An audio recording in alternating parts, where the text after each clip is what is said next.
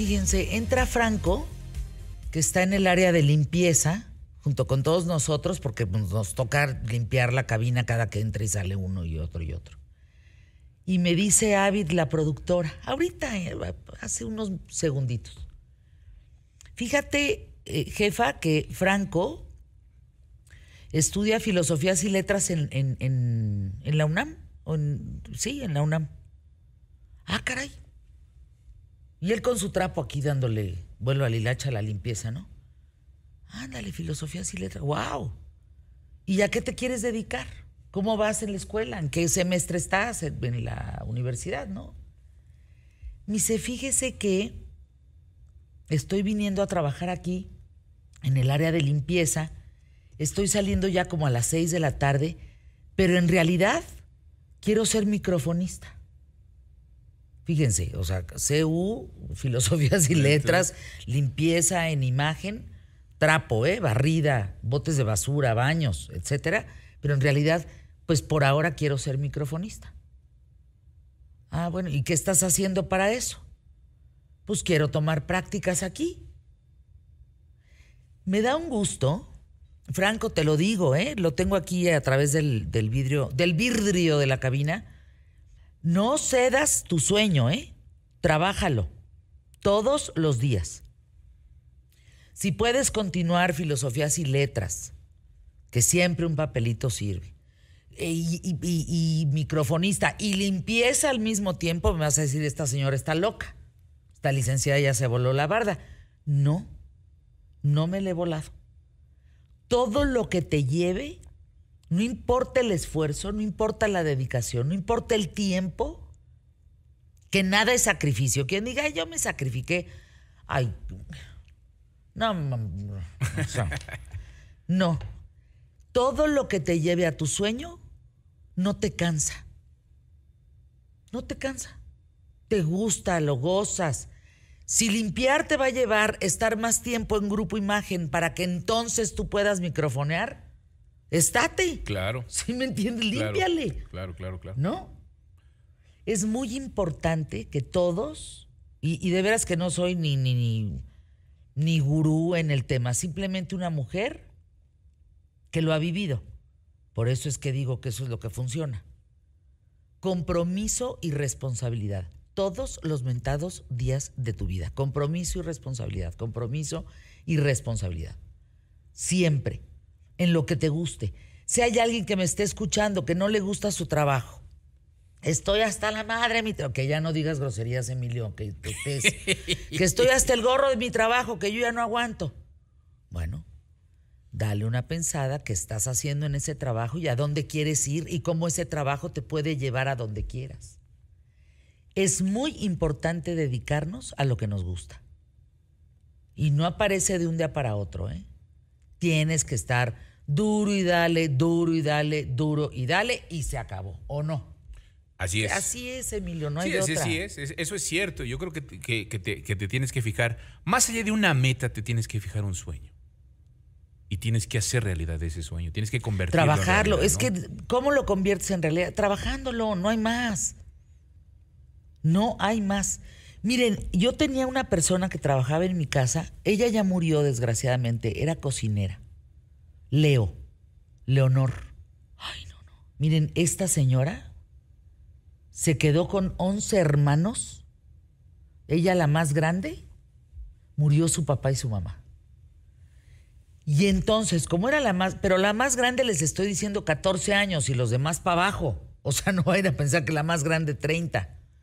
Pues Leo salía, quién sabe cómo le hacía, a conseguir por lo menos 10 huevos diarios. Y solamente encontraba 5. Podía conseguir 5 o 6 huevos y así alimentó a sus hermanos. Y les quiero decir que Leo, trabajando en mi casa, en, en el área de cocina, sacó a todos sus hermanos adelante con carrera. No por el trabajo que tenía conmigo, sino por el estar friegue y friegue y duro y dale y dale y decía, hoy son cinco huevos, mañana van a ser seis, pasado voy por pan, el que sigue son tortillas, el mes que viene va a ser un poquito de pollo, frijol, a Rosito, y los alimentó a todos, Emilio y a todos los sacó adelante. una persona. Una sola persona. ¿De qué me hablan? ¿De qué me hablan? De hecho, les tengo una noticia el día de hoy. Ya abrimos en Twitter, arroba los quetaleros, y una cuenta en Facebook también que tiene que ver con los quetaleros, en donde se llama Somos Más los Buenos. Así es. ¿Ok? Les voy a pedir un favor. Escríbanme historias como las de Leonor. Escríbanme historias de, fíjate que yo tengo un vecino que ayudó a fulano de tal y sacó adelante a no sé. ¿Saben qué quiero? Contar esas historias al aire. Hoy fulano de tal que me escucha en Chihuahua, ¿no? Eh, me escribe una historia de la señora fulana de tal o del señor fulano de tal o del chavo, ¿no? Que tiene que ver con A, B, C, D. Para darnos cuenta la gente que hacemos las cosas bien. Así es. Porque somos más los buenos. Somos más los buenos. O de su familiar, algún hermano, algún Algún tío. hermano. No es mexicano rifado, eh, ojo. No es aquel que se la ha rifado, inventó algo, Sí, no, promueve algo, sacó algo. No, es aquel buen ciudadano. Así. Como Franco, ¿no? Que va, estudia, pero entonces viene y limpia en imagen, pero entonces quiere ser microfonista. En fin, ¿les parece? Nos parece y muy interesante, muy padre. Escríbanme hilos de historia ahí en, en los quetaleros. Diario voy a tratar, diario, de poder platicarles una historia. Eso va a estar padrísimo, que ustedes hagan contenido para qué tal, Fernanda. Sí, una historia que motive, una historia que nos Sí. pueda ayudar, que nos que haga reflexionar. Consulté a Carmen Segura, que es una mujer muy espiritual, y me dijo, ya tienes la responsabilidad en ese micrófono de darle a la gente luz en la boca. Fíjense lo que me dijo, luz en la boca. Porque hay tanta mugre allá afuera que necesitamos escuchar cosas bonitas de todos nosotros que nos unan, que nos conmuevan, que nos den risa, ¿no? Que la pasemos muy bien y que nos estemos dejando de tanta cosa, porque qué horror. Bueno, ya, hombre, ya ves, ya casi te dedico a la sección canijo. bueno, vamos a, arrancar el, a regar el tepache. Vamos a arrancar el, el programa. Pie derecho, tenemos un, bueno, un programón. Vamos hoy por el mejor programa, solo hoy, quién sabe ayer, quién sabe mañana. Empezamos pie derecho. ¿Qué tal? ¿Cómo estás? Espero que te encuentres muy bien. Gracias por acompañarme. Te doy la bienvenida. Mi nombre es Fernanda Familiar y hoy en QTF quiero platicarte el impacto que tienen los ciberataques en la geopolítica actual. ¿Qué dijo? A ver, si en el siglo pasado las armas representaban una amenaza para la paz mundial, ahora el mayor peligro está en las redes. Fíjense, al finalizar la Segunda Guerra Mundial, el poder bélico propició la llamada Guerra Fría. Esto entre el bloque occidental capitalista y el oriental comunista. Occidente y Oriente, pues. Además de factores económicos, políticos, sociales, ideológicos y demás. El poderío militar se mantuvo como una bomba a punto de explotar, estoy hablando entre 1947 y 1991. De hecho, no hay mejor ejemplo que la Guerra Fría para justificar la relevancia de la geopolítica en esta dinámica internacional que vivimos. A ver, siempre existieron las guerras entre reinos y naciones. ¿Estamos? El siglo XX demostró que el espacio físico ya no es una limitante para los conflictos. Con la llegada del actual milenio, además de las innovaciones tecnológicas, también surgieron nuevas amenazas para la paz mundial. Sabemos que entre Oriente y Occidente continúa la competencia para ver quién tiene las mejores armas, que incluso ya no son armas de balazos, ¿eh? Ya son biológicas.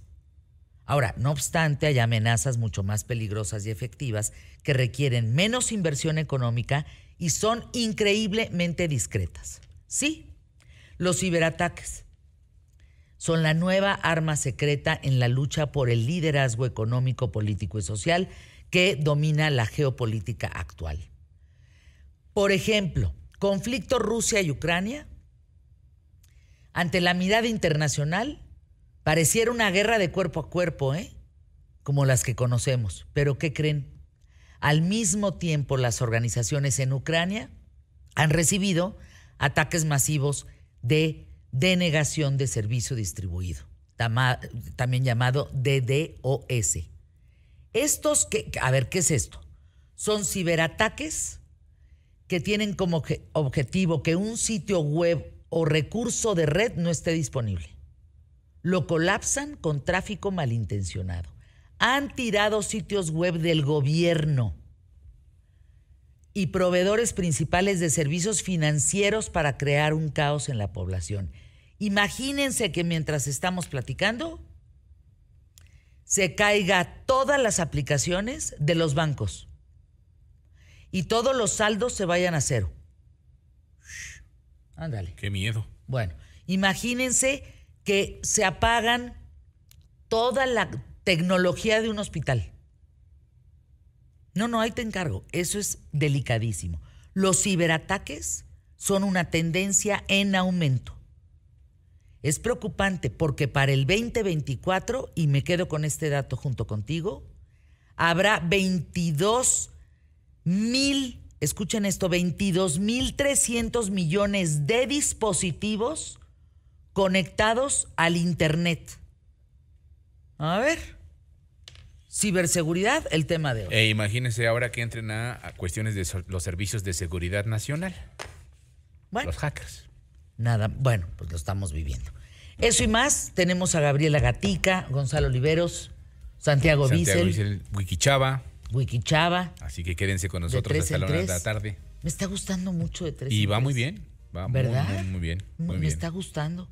Me está gustando Gonzalo Oliveros cada vez más. Mi piedra, mi piedra, mi, mi roca. Te gustaría más, ¿no? Sí, bueno, sí. Anuncios QTF, perdón, no, eh, empezamos con el pie derecho, vamos hoy por el mejor programa. Solo hoy, quién sabe ayer, quién sabe mañana. Quédate conmigo, me quito la bufanda, hace calor.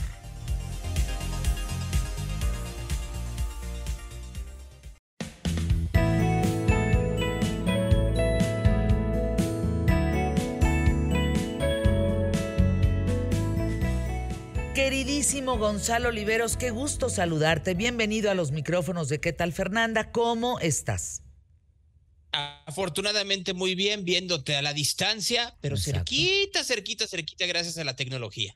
Por supuesto, te encuentras en TV Azteca, me imagino que tienes una junta muy importante después del resultado que hubo eh, en el Pleno del Senado ayer y que tendrás mucha cobertura con Javier Alatorre en relación a esos datos entre otras cosas que ya verán, vean hoy en la noche el noticiero, este, pero hasta ahí, vean los noticieros, dejémoslo en eso. Sí, es que cada, no, espérense, estamos viendo la puntita de la información, ¿eh? ¿No crees? Estamos viendo apenas la puntitita de la información. Así como los icebergs que están desapareciendo en Groenlandia, ¿no? Que de eso también habrá, habrá que platicar para más adelante, Fernanda. Nos acompaña hoy Gabriela Gatica. Gabriela, qué gusto saludarte. Eres directora ejecutiva de la Fundación Infantil Ronald McDonald. Eres www.casaronald.org.mx. A ver, a mí me parece que muchos sabemos de McDonald's, pero poco sabemos de Ronald McDonald, la Fundación Infantil. Como que poco se cacarea, poco se habla de lo que se hace con esta fundación que me parece muy importante. Entonces, cuéntanos, ¿qué hace la Fundación, por ejemplo, Infantil Ronald McDonald? ¿De dónde viene? ¿Qué hace en el mundo? ¿Y qué ha hecho en México? Principalmente en Puebla, Estado de México y Ciudad de México, Gabriela. Claro que sí, Fer. Eh, muchísimas gracias por el espacio. Fundación Infantil Ronald McDonald eh, tiene como propósito mejorar el bienestar y la salud de niñas, niños y adolescentes con enfermedades complejas no tratables en su lugar de origen. Por lo tanto, las familias tienen que salir de sus comunidades a los hospitales de especialidad en las grandes ciudades para encontrar el tratamiento para sus hijos. Eh, fuimos fundados en 1997 y desde entonces operamos diferentes programas enfocados en el cuidado centrado en la familia y el paciente. Nuestros programas fueron diseñados o nuestro modelo de atención tiene tres vertientes, que es los medios para el bienestar a través de los albergues, que son las casas Ronald, que brindan alimentación, eh, transporte, actividades lúdicas y fortalecimiento de, de, habilidades a las familias que se hospedan con nosotros. Las salas familiares, que son espacios lúdicos en hospitales públicos para que los niños que están hospitalizados puedan continuar con sus estudios, puedan tener un lugar donde jugar y los padres puedan tener un lugar donde descansar mientras sus hijos están en el hospital. Y los programas locales, que tenemos dos vertientes, lo que es eh, la promoción de la lactancia materna exclusiva durante los primeros seis meses de vida, en nutrición y lactancia, y el programa de Carrito de la Esperanza, que se enfoca en desarrollar habilidades en los niños, eh, principalmente en primera infancia. Esas son las líneas de, del trabajo de la fundación desde hace 25 años. 25 Hemos, eh, años, apoyado A más de 126 mil niñas, niños y adolescentes y a sus familias. Hemos repartido más de 2 millones y medio de raciones de comida, entre otras muchas cosas. ¿Ciento cuántos miles de niños? ¿Ciento veintitantos mil? 126 mil, Fer. Gonzalo Oliveros, ¿te das cuenta, junto con el público más inteligente de la radio y la televisión y junto conmigo, qué importantes son las fundaciones en México? ¿Qué haríamos? Porque, mira, ayer hablaba con la fundación de Alejandra Alemán. Hoy hablamos con la Fundación Infantil Ronald McDonald. Es que, ¿qué haríamos sin ustedes? Hacen una labor muy importante, Gonzalo y que no se da abasto el gobierno para poder eh, subsanar o poder combatir cada uno de los aspectos que las fundaciones ayudan, soportan a partir de su trabajo y del financiamiento privado, que es muy importante. La manera en la cual, cómo buscar una causa y poder llevar hasta la última consecuencia el apoyo por parte de este tipo de organizaciones no gubernamentales que su único interés es poder ayudar a los más desprotegidos, Gaby. Es correcto, Gonza. Eh, como bien lo dices, eh, nosotros atendemos un, problemáticas muy puntuales que no son conocidas de, eh, por la mayoría de la población porque tienes acceso a servicios de salud, ¿no? Tienes un IMSS, tienes un seguro de gastos médicos mayores, tienes forma de resolver cuando alguien de tu familia tiene un problema de alguna enfermedad compleja digamos, alguna eh, malformación severa de extremidades, de órganos internos, alguna secuela de quemadura, eh, estos síndromes de uno en un millón, tienes forma de resolver. La población a la que nosotros apoyamos no tiene forma de resolver, si no es por el Instituto Nacional de Pediatría, por estos hospitales de especialidades que atienden principalmente a la base de la pirámide, eh, no podrían poder acceder al tratamiento de sus hijos. Yo eh, al principio cuando entré a la fundación siempre me preguntaba por qué eh, había tantas personas afuera de un hospital público. Hoy entiendo el fenómeno muy claramente. Lo que sucede es que imagínate una, una familia que recibe el diagnóstico de su hijo, que no lo pueden tratar en la montaña Guerrero y entonces tiene que desplazarse hasta la Ciudad de México, llegar al Instituto Nacional de Pediatría, empezar los trámites para poder encontrar eh, que atiendan a su hijo, pues ese niño va a pasar por por lo menos cinco especialidades antes de ser diagnosticado.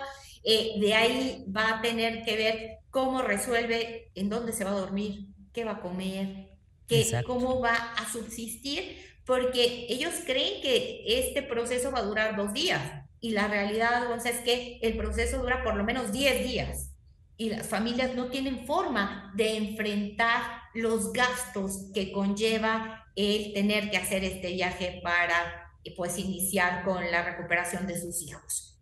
Y ahí es donde nuestros programas le brindan la mano a estas familias. Nosotros los albergamos en las casas Ronald, no, no cobramos, tenemos una cuota de recuperación de cinco pesos diarios, nada más para dignificar el servicio y que las familias se sientan parte de, su, de la solución de la crisis médica que están enfrentando. Pues es eh, importantísima la labor que hacen en México Qué gusto conocer esa labor, Gabriela Gatica, que se detengan aquí en qué tal Fernanda a través del espacio de Gonzalo Oliveros, a darnos a conocer esta ayuda. No es menor hablar de servir dos millones de raciones de alimentos, habilitar seis salas de hospitales eh, públicos para apoyar a las familias, porque además, Gabriela Gonzalo, estás hablando de la de una tristísima noticia en tu vida que si tú no tienes quien te cobije, entonces ¿para dónde le jalas? Gabriela, ¿qué casos debes de conocer, eh? Es correcto, es correcto. Y bueno, como no es nuevo para nadie, el, impacto de la pandemia en el sector salud fue brutal. Todos los tratamientos entraron en un impasse por razones obvias, ¿no? O los hospitales se volvieron COVID o tenían que tener un protocolo de sanidad muy estricto donde se enfocaron a atender solamente emergencias. Hoy eh, la buena noticia es que los hospitales están regresando a la normalidad, los niños están eh, eh, siendo recibidos en la consulta externa y en hospitalización otra vez. Y bueno, pues estamos recibiendo muchísimas familias una vez más en nuestros programas y pues seguramente eh, estaremos recibiendo muchas más conforme vayamos regresando a la normalidad www.casaronald.org.mx Gabriela Gatica, en lo que te podamos ayudar, aquí nos tienes. Mi querido Gonzalo Oliveros, te mando un abrazo. Espero verte mañana. Ojalá. Mañana nos vemos ahí. No, mañana y te tengo una entrevista sorprendente mañana. Ándale. Va. ¿A quién qué tal, Fernanda? Es momento de escuchar los anuncios QTF. Sin ellos, no podríamos estar al aire. Así de fácil.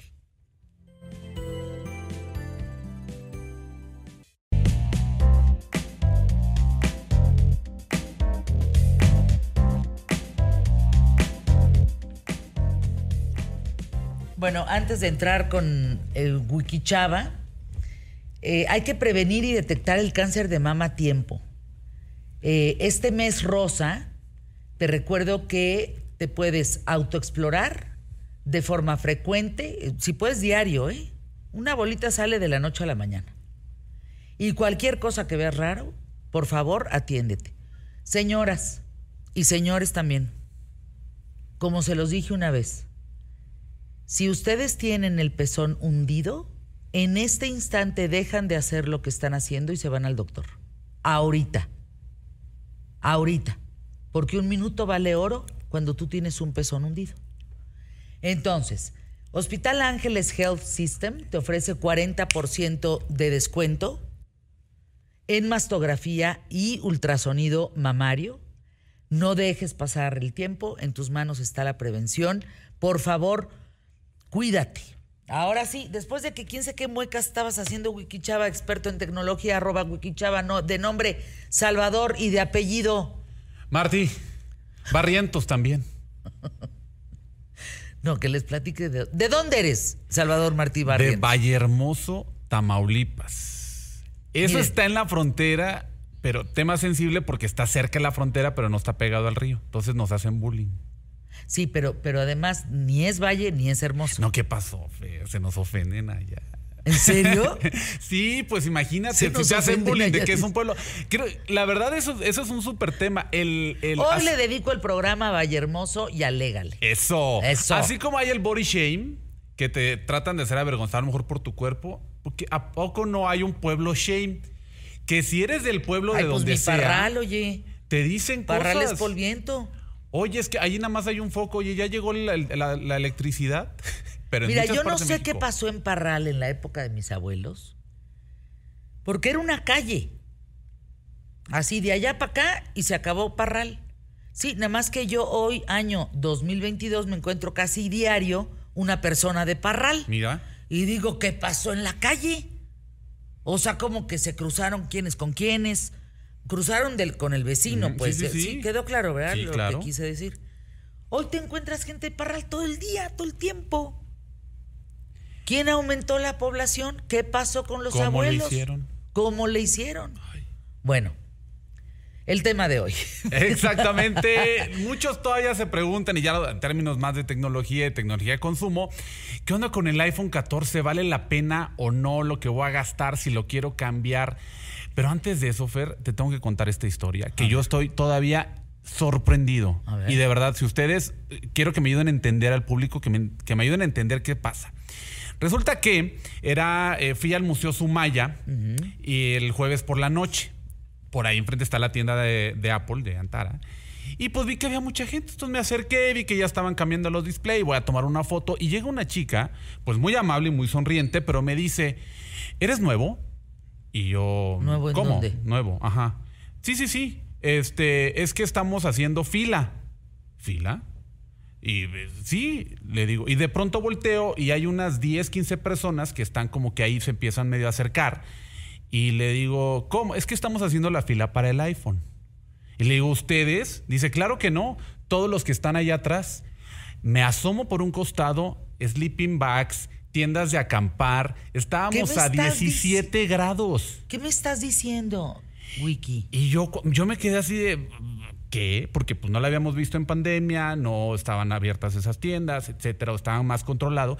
Y yo de pronto digo, la verdad es que me salió del alma, porque la chava muy amable, pero muy en como que te estás metiendo la fila, ¿no? alárgate.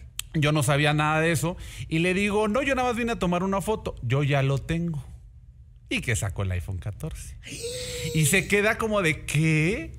Y alguien grita, ya lo tiene y que se empiezan a acercar como si fuera una secta, como un clan. me dicen, a verlo, y si está bonito. Ay, tiene el morado, que aquí lo tenemos. Eh, Oye, está precioso. Está muy bonito. Y alguien me dice, ¿lo puedo tocar? Así como si, fueran los, Salvador, no sé, los lentes claro, de, como John Lennon. Es prensa de tecnología. Pues evidentemente Salvador recibe el teléfono antes que cualquier persona que vaya de nosotros compradores en tienda normal. Y ya estamos haciendo las gestiones para que llegue a QTF también ah, previamente. Bueno, el caso es que eh, se sacan de onda y me dicen, oye, es que le puedo tomar foto, alguien empieza a grabar, aquí tenemos a alguien que ya lo tiene, eh, cuéntanos qué está pasando, eh, ¿por qué lo tienes? Porque lo tienes, la, la, la. Y pues ya, bueno, finalmente con prensa, así como hay, se te muestran a la prensa de cine la película antes, pues también a los de tecnología nos, nos muestran los teléfonos desde antes, que eso es lo interesante. Entonces yo ya llevo una semana probándolo y es de aquí para que ustedes me digan, eso es de fanáticos. Los fanáticos son los que sí se hacen, hacen las filas para el entrar al concierto al principio, son los que hacen fila para comprar. que encuentra, por favor, Salvador, gente en tiendas de campaña. Y, él dice, ay, pues yo ya aquí lo tengo. E, era para lincharte. Era para que me lincharan y para decirle que no me estaba colando en la fila. Esa muchachita fue la primera que eh, se hizo del teléfono en la mañana, a la mañana siguiente a las 10 de la mañana que abrieron la tienda. ¿Cómo se llama? Eh, no recuerdo nombre. Pero esta chava. Pero sí, sí, sí, sí. La que dijo no te metas. Hizo una historia por ahí, le grabé, la que me. Con sonrisa y todo, pero me dijo no te me metas a la fila. Tú sacaste tu foto, estaban cambiando los displays. Exactamente. Y le dije, no, pues yo ya lo tengo. Así que no tengo nada que hacer fila. Pero bueno, eh, ¿Qué onda con este teléfono que ¿Cuánto cuesta? A ver, vamos por partes. Vámonos por partes. Empieza desde 26 mil pesos. Que un poco, eso ya más a título personal y criticado el tema de los precios. Sin embargo, al final, si hacemos la cuenta de cuánto cuesta una cámara, cuánto cuesta eh, una computadora, que es todos los elementos que tienes en equipos de, de alto rendimiento, sí te da la cuenta más o menos del precio que estás pagando. Adicionalmente, lo complicado es lo social, Fer cómo llevar en tu bolso un producto de 30 mil, de casi 40 mil pesos, es ahí donde está la parte eh, social, ¿no? Que es lo complicado. Pero independientemente de si lo vale o no, pues ese es un, ese es un tema. Viene con una cámara que el porcentaje es una cuarta vez más potente en relación a la iluminación. Es que la veo más grande. Digamos que el cuadrado, este es un iPhone 13, si lo ven, para quien esté en la radio, el cuadrado de la cámara, pues me dirá que unos 2 centímetros, 3 centímetros. Es correcto. El tuyo, eh, que ya es 14, es mucho más grande, es un cuadrado mucho más grande. ¿La cámara es más grande? Sí, es un... ¿O es igual nada más? No, la cámara también es más grande porque el sensor es más grande. Y al final le subieron 48 megapíxeles a la cámara que para tienes que irte a la configuración, tienes que activarlo porque una foto de 48 megapíxeles va a estar pesando por ahí de 50 megabytes.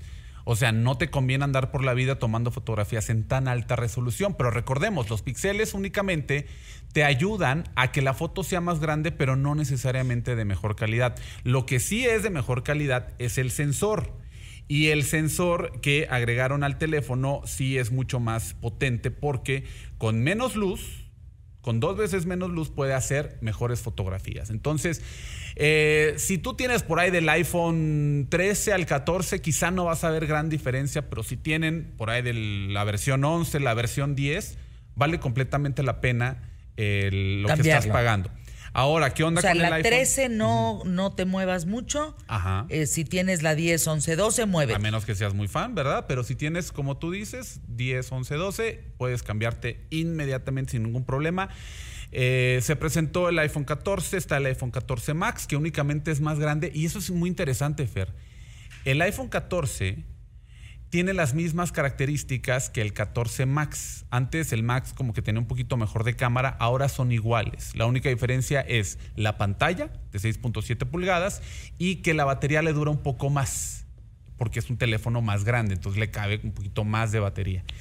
Y a la par, Sacaron el iPhone 14 eh, y 14 Pro que se va a estar disponible en octubre para que por ahí estén al pendiente. Aquí lo tengo y vamos a hacer un unboxing directamente aquí desde QT. Ándale, viene el unboxing, lo grabo, ¿no? A ver, espérate. Sí, claro. Yo me voy, ¿tú lo grabas, Jos? Ándale. Aquí ya lo estoy grabando y también te lo paso, mira, aquí ya tengo la cámara. Ah, ahí está, empezamos a, a retirar tiene dos cintillos. Ya le quitaron el plástico principalmente que tenían. Están tratando de reducir toda la cantidad de plásticos. Y así es como se encuentra. Este es un iPhone 14. Va a haber un iPhone 14 Plus que también está por salir. Ese es un dispositivo que tiene igual mismas características, solamente va a ser más grande. Aquí lo vamos a levantar. También ya le quitaron el plástico que antes tenía y ahora lo cubre un papel. Porque lo que quieren es reducir la cantidad de plásticos y aquí es donde lo quitamos y así se ve este teléfono que todavía no está disponible en las tiendas, pero que lo veremos próximamente. ¿Qué más encontramos? El cable cargador, no viene el cuadrito como tal, viene únicamente el cable y viene este, un sticker y eh, la guía de inicio rápida, que es la que encontramos también en esta parte. Esta semana, en eh, la Comisión Europea, en, eh, valga redundancia, en Europa, probó que ahora va a ser universal el cable USB tipo C. Así que seguramente en unos dos años vamos a estar viendo que probablemente la marca La Manzanita pues cambie la entrada del teléfono. O sea, el tema es seguirle gastando y gastando y gastando y gastando y vamos a seguir gastando. Pues lo que quiere la comisión es que ya no gastes tanto para que ya utilices el mismo cargador de tu tableta para que lo uses también en tu teléfono. Ahora, el teléfono morado es iPhone 14. Así y el teléfono que acabas de abrir también es 14. Así es, pero es el 14 normal, no es el 14 Pro, que es el que la diferencia... El Pro es el que cuesta cuarenta y tantos mil este, exacto. Y el, otro está a partir de los 21 mil, me parece. 21 mil. 20,999, una cosa así. Este tiene nada más dos cámaras, no tiene tres. Pero lo, interesante aquí es que eh, precisamente decidieron hacer una versión un poquito más baja para que sea un, poco más accesible. Son al final casi 10 mil pesos menos. Entonces, sí tiene puntos mejorables. Sí. La resolución, el tema de la cámara, los, sí vale la pena. Si tienes un 13, estate todavía, no hay gran cambio. ¿De acuerdo? Arroba Wikichava para que vean cómo abrió en vivo el teléfono iPhone 14 aquí en ¿Qué tal Fernanda? Anuncios QTF.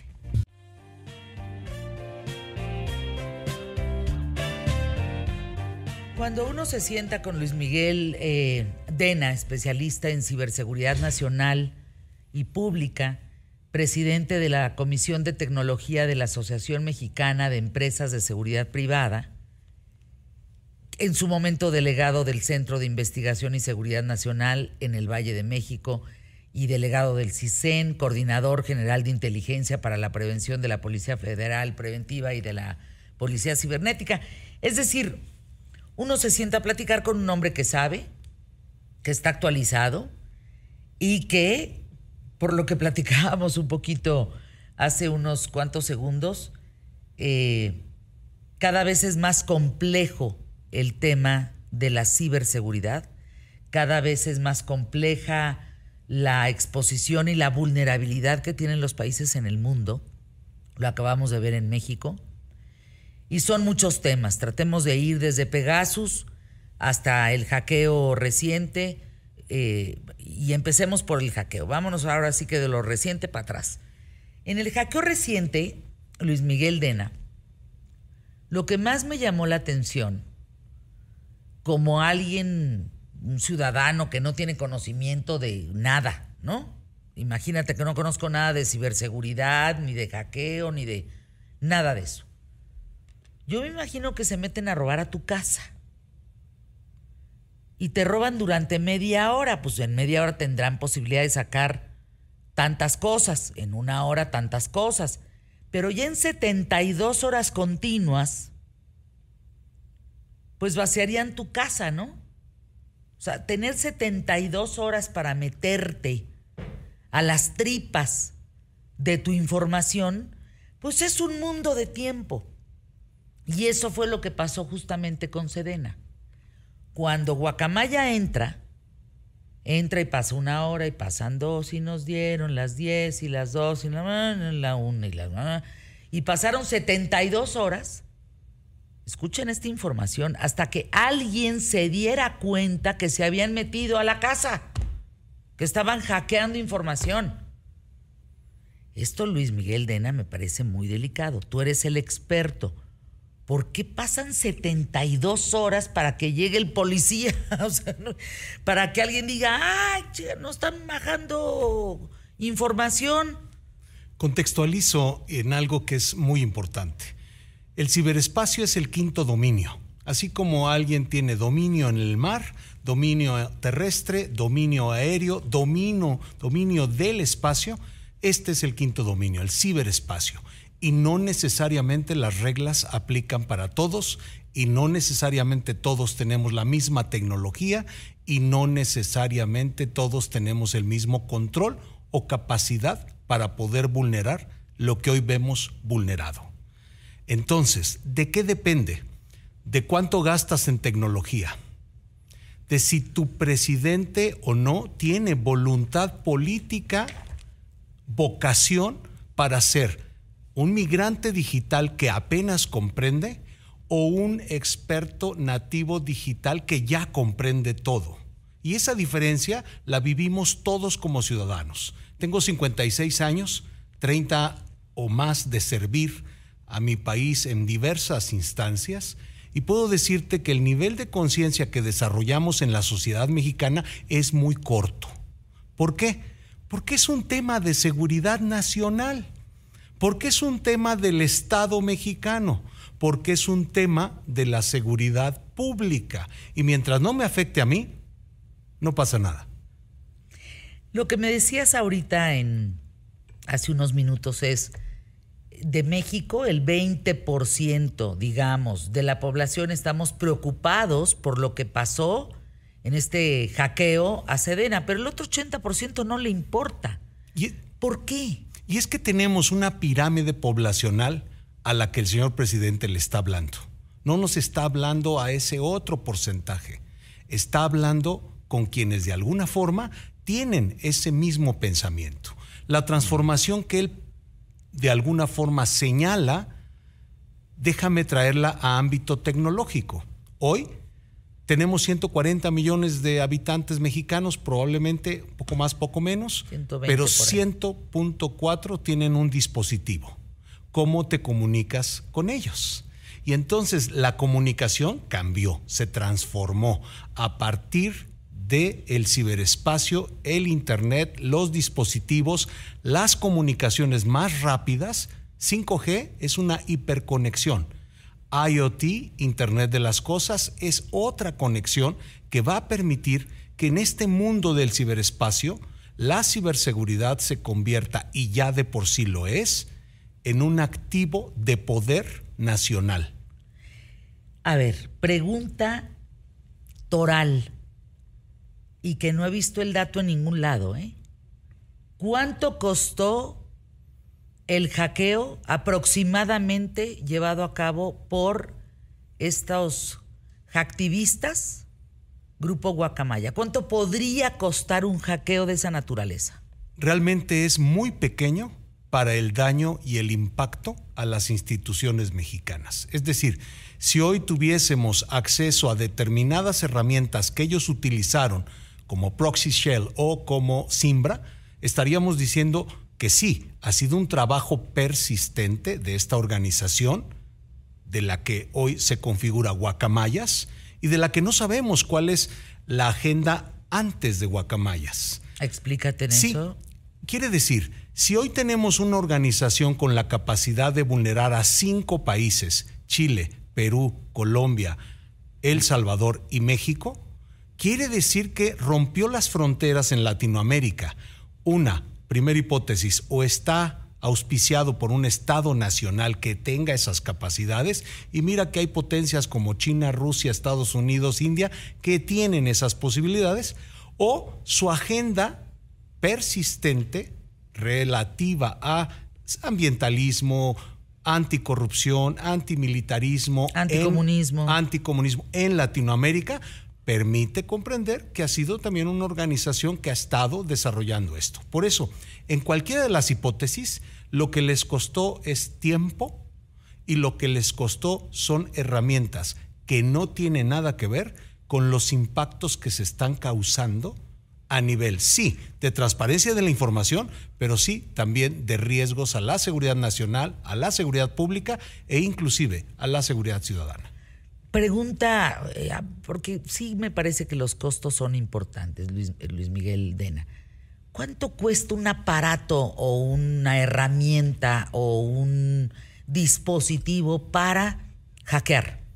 Mira, el más sencillo que te puedes encontrar en internet herramientas gratis y podemos aquí citar un monto de aproximadamente 190 herramientas que hemos identificado como Cyber Black que hemos compartido con instituciones de la República, que hemos compartido con otros eh, interesados, pensando en estos grandes gigantes Facebook, Google, pero todas estas herramientas, su formación es obviamente a partir del ingenio humano. Si me permites, diferencio entre lo que es un script para poder atacar en lo que es ya un aparato como lo es Pegasus, un software maligno que va a entrar a tus dispositivos y entonces la diferencia tiene que ver sola con el diseño tecnológico que tiene Pegasus versus a un script que pueda estar escribiendo un joven talento en Israel, por ejemplo. A ver, entonces, Luis, hay dos vías para meterte donde no debes. Una a través de una persona que tenga la inteligencia y el conocimiento suficiente para entrar al laberinto de las contraseñas, de los blindajes y de, en fin, todo, todo aquello, todas aquellas puertas cerradas que necesitas abrir para entrar a la información de alguien. Así es. Eso es desde su computadora. Como en las películas. Así ¿No, Es. Que están en un sótano. ¿Por qué no los mandan a un sótano? Nunca he sabido por qué. No, siempre están en un sótano llenos de aparatos y logran vulnerar. Y la otra manera es comprar un Pegasus, un, sistema. Así es. Para poder implementar a través de este la vulnerabilidad del usuario. Así es. Y no solo existe Pegasus. Existen múltiples herramientas tecnológicas diseñadas para los órganos de inteligencia y a partir de ahí la ausencia de un control, la ausencia de una observación, la ausencia de un tutelaje legislativo puede derivar en cualquier cosa. Voy a ponerte un ejemplo clarísimo. En 1994 el Centro de Investigación y Seguridad Nacional, frente a la amenaza que significaba para ese gobierno, el, eh, para el Estado mexicano, para su soberanía, con la aparición del Ejército Zapatista de Liberación Nacional, dotó de equipamiento a ciertos gobiernos estatales para poder generar una recopilación de información que es uno de los procesos de la inteligencia. Cuando el señor presidente se refiere a que la Secretaría de la Defensa Nacional realiza inteligencia, no espionaje, está en lo correcto. Inteligencia en el ciclo es recopilar información, no está diciendo cómo. No está hablando de las 20 ah. herramientas o estrategias o actividades que se pueden desarrollar para recolectar información. No está diciendo si se hace en el marco o el amparo de la ley. No está diciendo si son operaciones clandestinas o operaciones que se puedan negar. Pero esa es la recopilación. Después viene el procesamiento. Entonces, si es inteligencia, no es espionaje. Eh, técnicamente, espionaje es que yo como mexicano pueda otorgar información de mi país a otro país o que un tercero extranjero esté en mi país otorgando información a un tercer país. Eso es espionaje. Inteligencia es un proceso mucho más, eh, diría, complejo que tiene estas partes. Recolección, procesamiento, obviamente diseminación, distribución y en, su caso una planeación. Pero eso, es, de una, eso es de una vulnerabilidad eh, que no puede ser menor. No puedes pelucear o patear o decir, ay, es inteligencia. Aguas. La inteligencia que significa estos pasos que tú mencionas de un país pues es nada más su estabilidad, su estabilidad política, social, económica, eh, en todos sentidos. Acuérdate cuando vulneraron al Pentágono. Me recuerdo perfectamente bien y en ejemplos más aterrizados a México, debemos de recordar cuando existían aquí terroristas de ETA, esta organización española, que fueron ubicados, localizados y en todo caso llevados a su país. Eres un crack, dirían los chavos, Luis Miguel Dena. Arroba Blackind, Blackind 6. Anuncios QTF, volvemos mucho más que platicar sobre esto.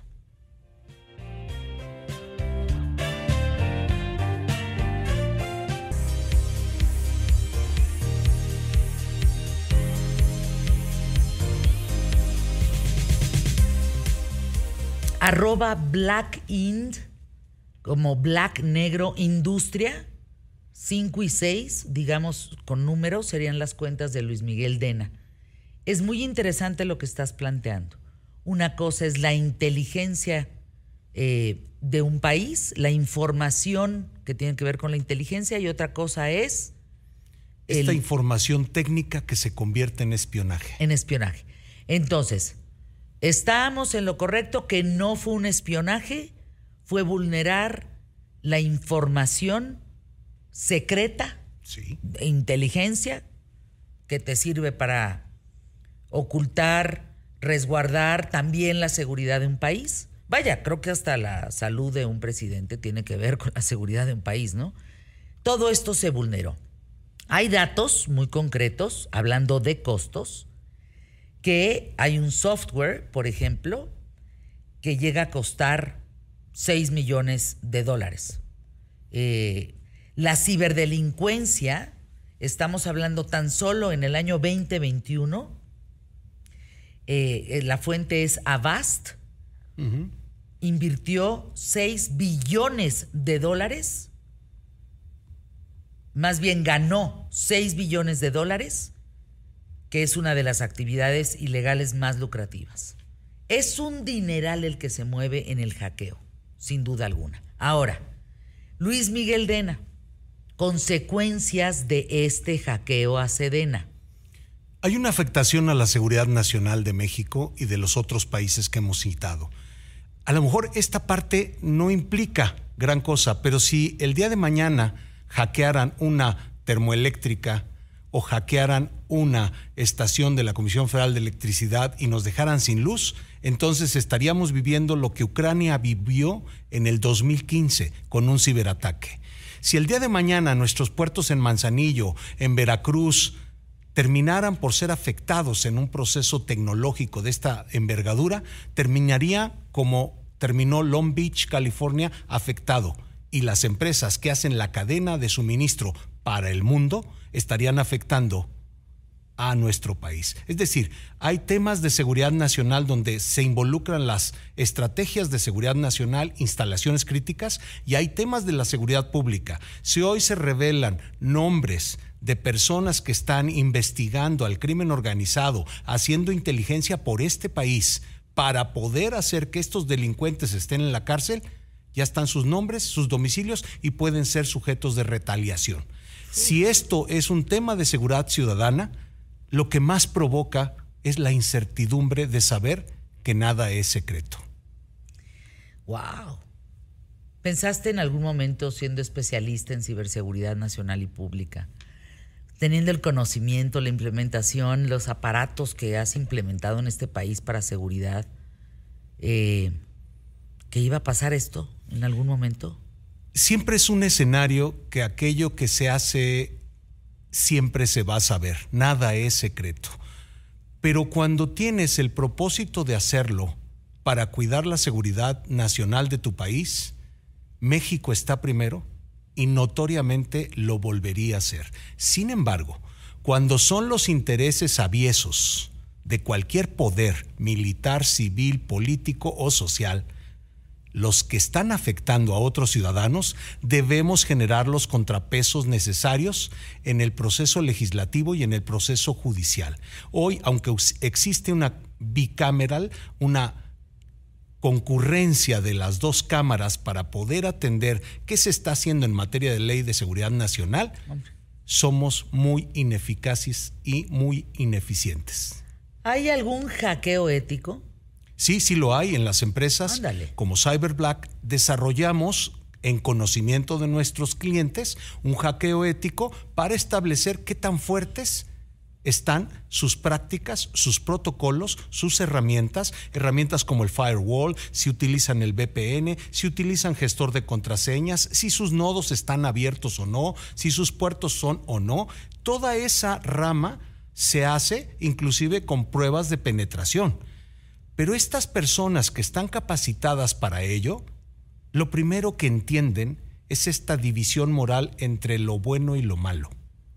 Es una raya que si no cuidamos, hoy podríamos ser los malos de la película, como parece ser para el presidente los exisens, cuando nosotros lo que hicimos fue cuidar la seguridad de este México justo te dedicaste a eso muchos años. Sí, muchos años, desde 1994 hasta 2005, que fui nombrado coordinador general de inteligencia de la Policía Federal y en donde también me tocó desarrollar un sistema de inteligencia para hacer inteligencia criminal.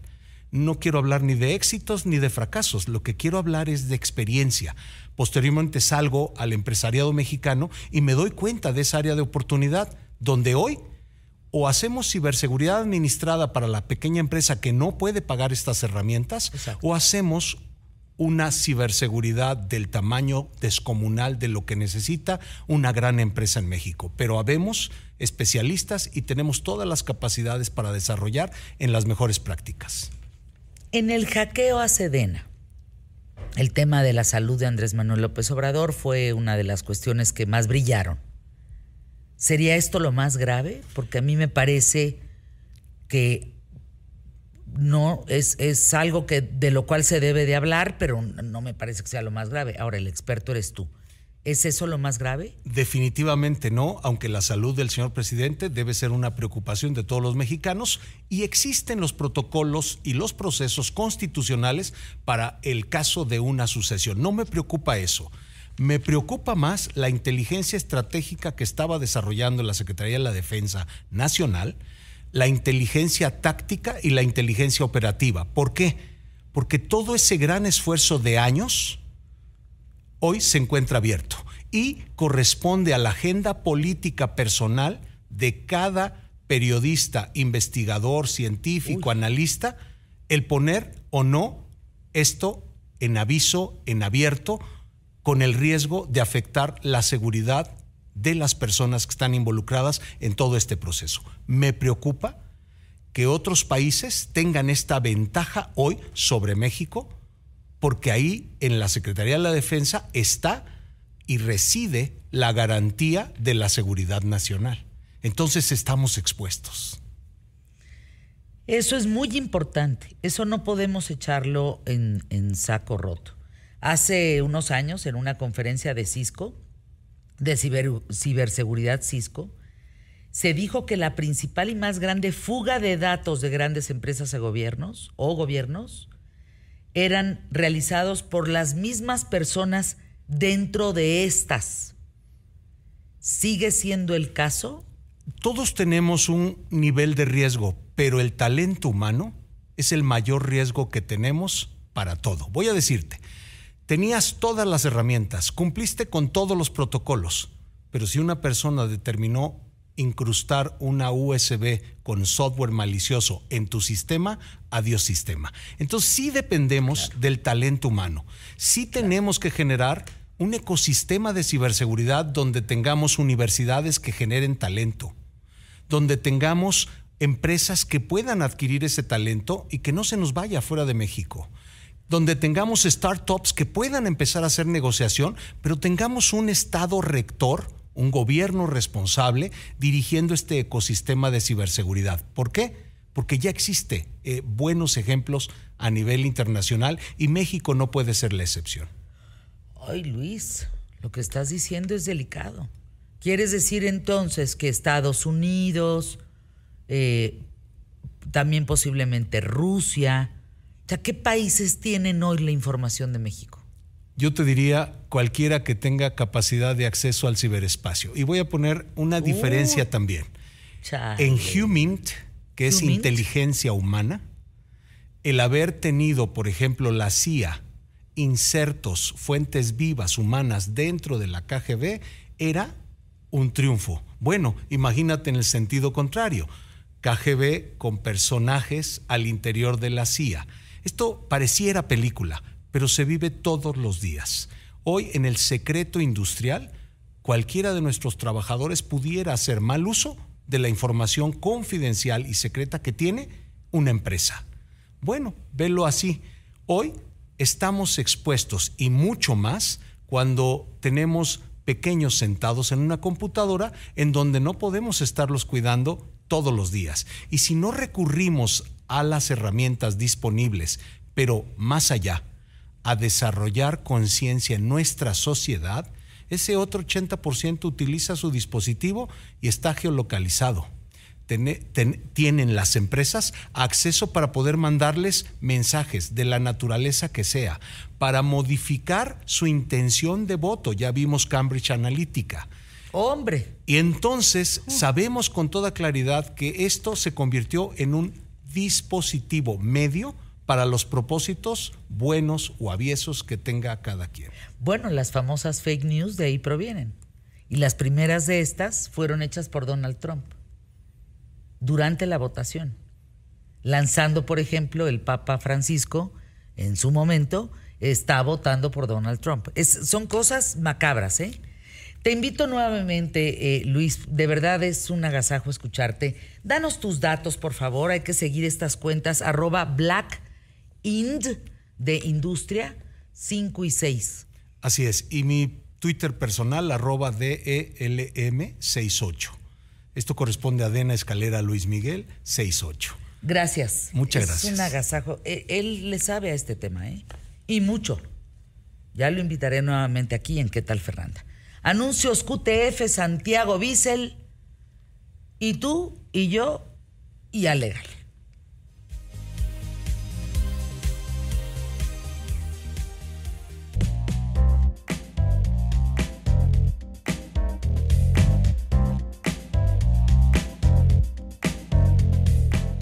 Emilio Valles Virdrio. Como ya me cambiaron el nombre, a ver cómo. Ya es Valles Glass. ¿Eh? Las clases de inglés ya. Soy elegante, soy elegante. ¿Eh? ¿Qué tal? ¿Ya le pusieron Valles Glass? Es Valles Glass porque las clases de inglés ya dieron fruto. ¿Qué tal se oye? Se oye acá como. ¿Y traducción de Valles? Como extranjero. Valles.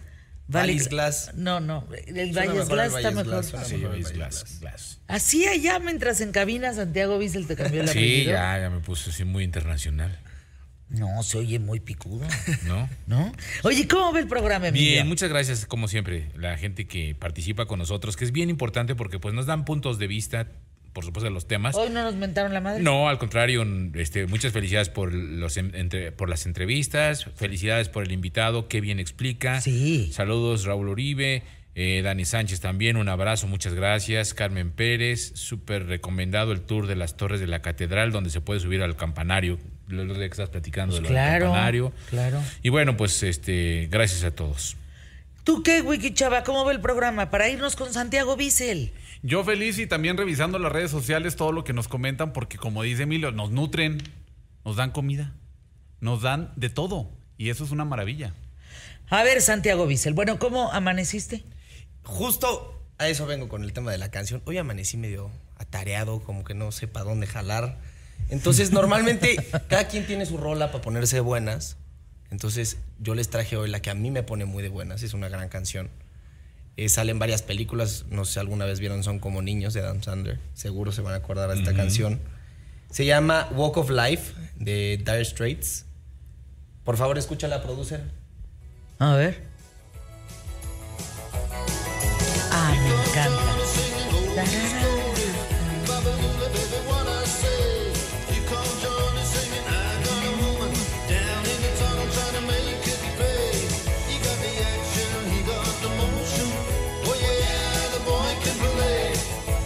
Somos el único programa que no bailamos. No, no puedo bailar. Le doy en la torre a tu sección.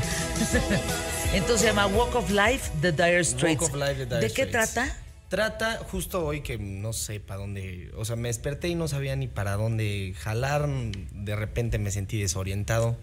Entonces, esta canción se trata de un cuate que se dedica a cantar canciones de los 50 y de eso se gana la vida.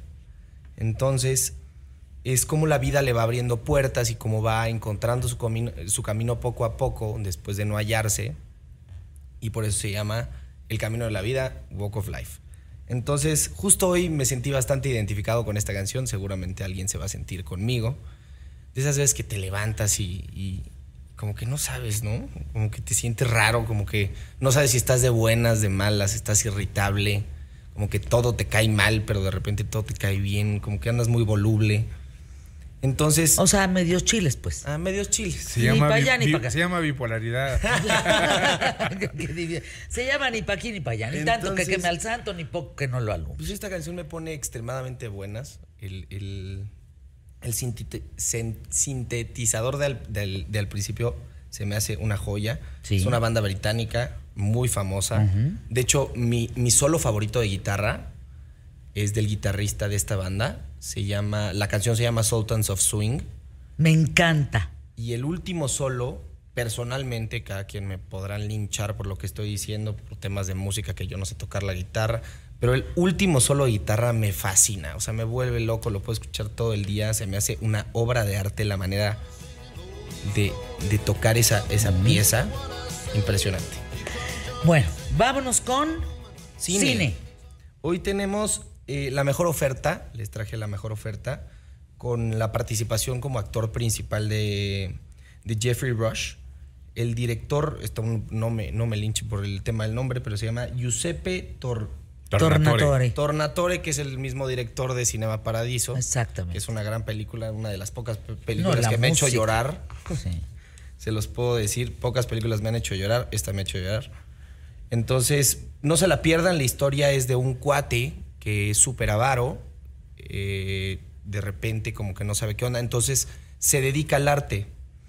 Entonces, el cuate mete, o sea, como que truquea el tema de las subastas de arte para él terminar ganando todas esas obras impresionantes, para llenar un vacío profundo que tiene.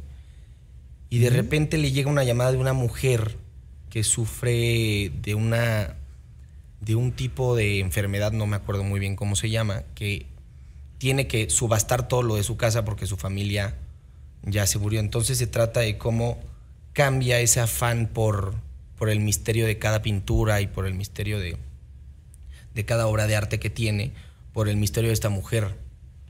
Entonces Ay, se enamora y el final es Ah, ¿Cómo se llamaba la mejor ajá. oferta? la mejor oferta. Cine, plataforma.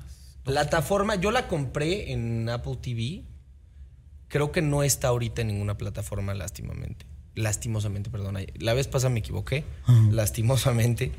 Eh, Con que la pena. Con, la, la pena. pena. Exacto, con la Pero pena. yo la compré y la- se puede rentar también en Apple TV. Entonces, pues, no se la pierdan. De verdad. La está muy mejor buena. oferta. Órale, me acordé me de una película en donde es un putrimillonario y se roba un cuadro. Porque está aburrido. No me acuerdo ni cómo se llama. Está aburrido, la vida le da igual. Dice que tiene tanto dinero que pues no siente esta adrenalina, ¿no? Y va y roba un cuadro. A ver si luego nos buscas el título de esa.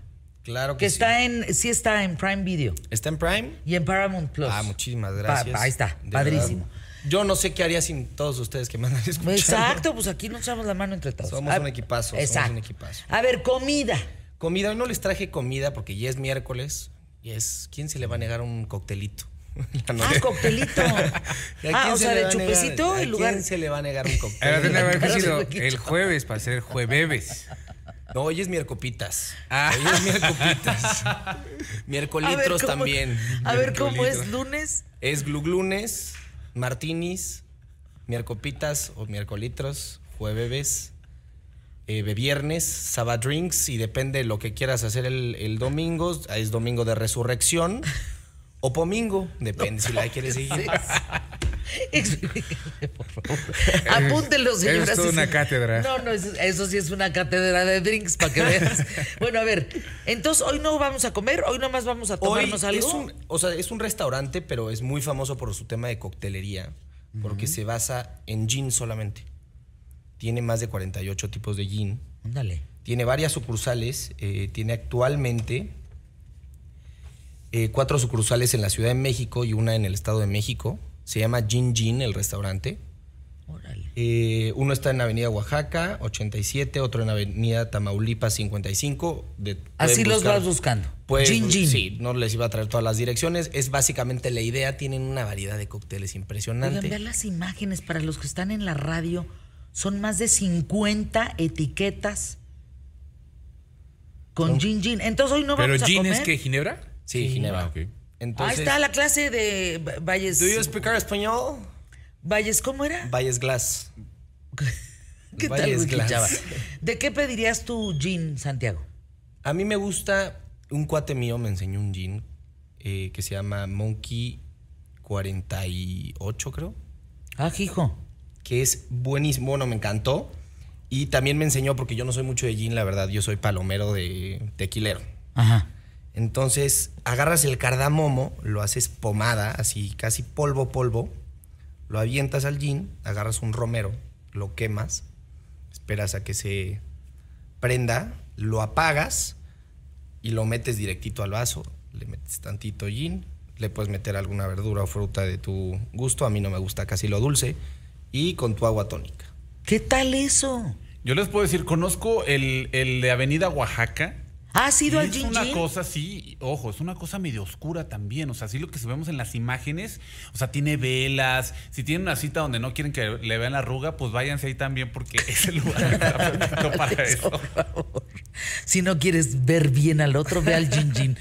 No, tiene, tiene, tiene un mural de calaveras, de, Guau. de cráneos puesto en la pared principal.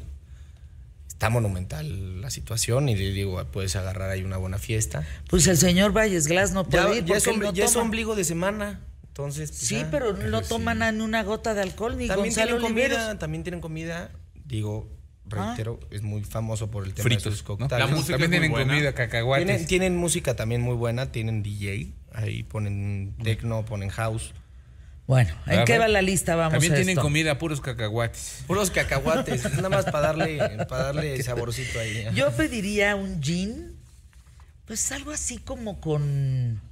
No me gusta con pepino, no me gusta, más bien les diría con algo cítrico, a lo mejor con toronja. Además, a ti te gusta el gin. A mí me gusta el gin. Bueno, soy tequilera de hueso colorado, pero si yo viajo, pues como no encuentras un buen tequila afuera, Pues me vuelvo ginera, pero ginera. Bueno, hasta, hasta lavando la ropa de mis hijos. ¿Por qué, no, ¿por, qué no, por qué no hablamos con el señor Beckman que ya lo lleve para ¿Don otros Juan? lugares? Don Juan, para que los lleve para Sí, otros ¿verdad? lugares ya los tequilas. Bueno, ¿cómo va de tres en tres? La, la playlist. Bien, les quería decir, ayer me, 691. llegaron, me, me dijeron que, las que la canción les gustó muchísimo, Un minuto, lo 30 cual segundos. me hace sentir increíble. Pero, pues pasen, o sea, pásenme todas las recomendaciones que tengan, síganme en mis redes, eh, ahí estoy subiendo la playlist, le está yendo muy bien, todo está Va, sí, va, increíble, está. estamos creando una comunidad padrísima y les tengo dos recomendaciones para mañana y para pasado. Pero nomás 10 encantar, segundos. Que les van a encantar. Ya. Yo ya te mandé Ah, un, vámonos. un dato, ¿eh? De que te invitaron a comer. Me invitaron Ya. a comer. ¿A dónde? No sé, me dijo la persona que, sí- que quería hablar. Oye, con- y ayer le llegaron como cinco o seis recomendaciones. Wiki, hay que... ¿Algo Hay que que aplicarse. Wiki? Sí, yo tengo que hacer, sacar aquí mi recomendación de que de chiles en nogada, que la No, ¿sabes qué? Recomiéndale algo en Tampico para que vuele a Tampico o a cualquier parte de Tamaulipas a me, que me huele imagen. Que su jaima, que su jaiba la Fran. Que me huele imagen. Que me huele imagen. Mira, hasta no me haces reír, tengo el labio partido. Sí, no traes partido. Trae el corazón partido. Bueno, ya, hombre, ya, ¿con qué se quedan? Ya, no nos da tiempo. Con gran te- programa el día de hoy. Ay, sí. ¿Tú con qué te quedas, Bissell? Yo con ganas de irme a echarme un gin. ¿Tú vamos, Wiki? Pues vamos de una vez. Yo, me- yo me quedo, aprendí mucho hoy. Yo también, oigan, eso del, del ataque a Sedena. O sea, la consecuencia que explicó este cuate, ¿por qué estamos vulnerados? Uy, dije, ándale. Sí. Buena información. Bueno, argentino, cuídate. Buenas noches. ¿Te cae bien el argentino? Híjole, yo lo quiero mucho, la verdad. Además trae una playera bien bonita. No quiero Ah, hacer es que hay partido. Hoy es día de partido, hoy es día de Champions. Exacto. Bueno, anuncios y se quedan en Yo Mero Petatero, Yo Paco, Yo Sea, desde León. ¿Cómo hace un león? Ah, sí, porque le dice como perro, ¿verdad? Paco, te cedo los micrófonos. Adiós, mi Fer. Qué gusto saludarte, mi Paco adorado. Te mando de besos. Igualmente, te escuchamos. Adiós, mi Fer. Te quiero mucho. Igualmente. Hasta mañana. Oye, qué buen